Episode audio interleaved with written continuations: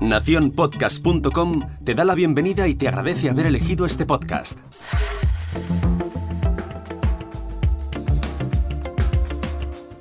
Hola, yo soy Normion y te doy la bienvenida al otro lado del micrófono.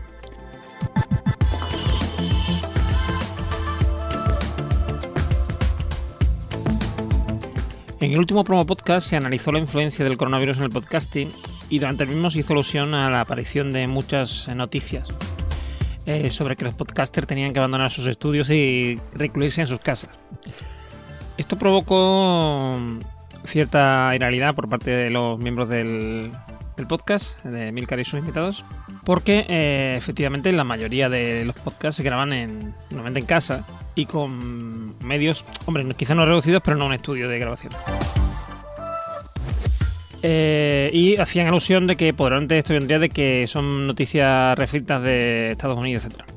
Sin embargo, yo la reflexión que quería dejar aquí, quería abrir un poco de debate en este otro lado del micrófono, porque eh, pienso que quizá lo que ocurre es que hay muchos eh, muchas podcastferas distintas. Nosotros estamos acostumbrados a la podcastfera más, digamos, amateur o, o, independiente, por decirlo así.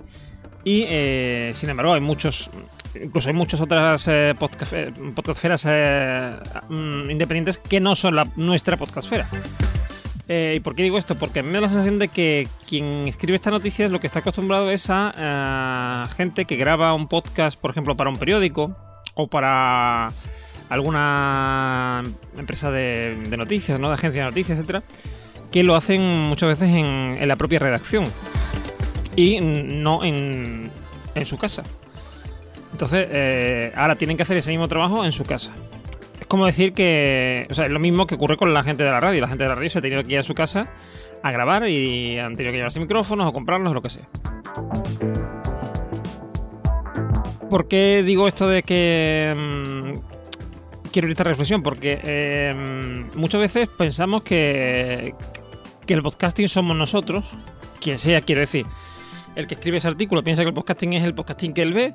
Eh, en Pro Podcast se habla del, del, podcasting, eh, por lo menos en España, como lo que se vive en la podcastfera, digamos, la que pertenecen todos los miembros, por ejemplo yo también. Y muchas veces no nos damos cuenta de lo diverso que se ha vuelto el podcasting últimamente. Ya no es, no es como antes que había. Mm, podías encontrar en en Evox eh, programas de radio, digamos, puros, ¿no? Que venían de la radio, se habían grabado la radio y se, se convertían a podcast y podcast normales, con la producción de un podcast independiente. Sino que ahora te puedes encontrar muchos híbridos. Te puedes encontrar podcasts independientes que, está, que tienen la producción de un estudio de casi profesional te puedes encontrar eh, programas de radio, radio, o sea, radio que se ha creado para la radio, que se han hecho en casa y se han hecho con medios muy limitados, y más ahora con, con la crisis del coronavirus. O te puedes encontrar eh, programas de amateurs normales, mmm, hechos con los medios mmm, normales, con medios muy escasos o medios, digamos, muy, eh, podcast muy caseros. Mm, creo que es importante que no nos olvidemos nunca de esto, ¿no? De que, de que el podcasting es algo, es un crisol, ¿no? Como suele decir, ¿no? Un crisol de, de distintas técnicas, distintos métodos y distintas formas de ver la comunicación. Y lo importante, mmm, por lo menos para mí, eh, debe ser siempre el, el no perder eh, de la vista del oyente, ¿no?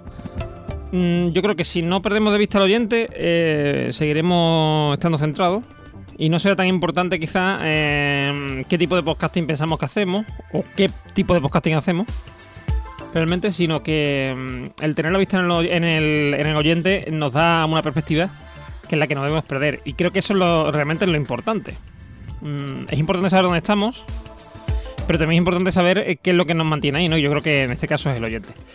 Así que quería abrir este debate porque me pareció un tema interesante y por eso eh, lo he traído aquí. Y ahora me despido y vuelvo a ese sitio donde estáis vosotros ahora mismo, al otro lado del micrófono.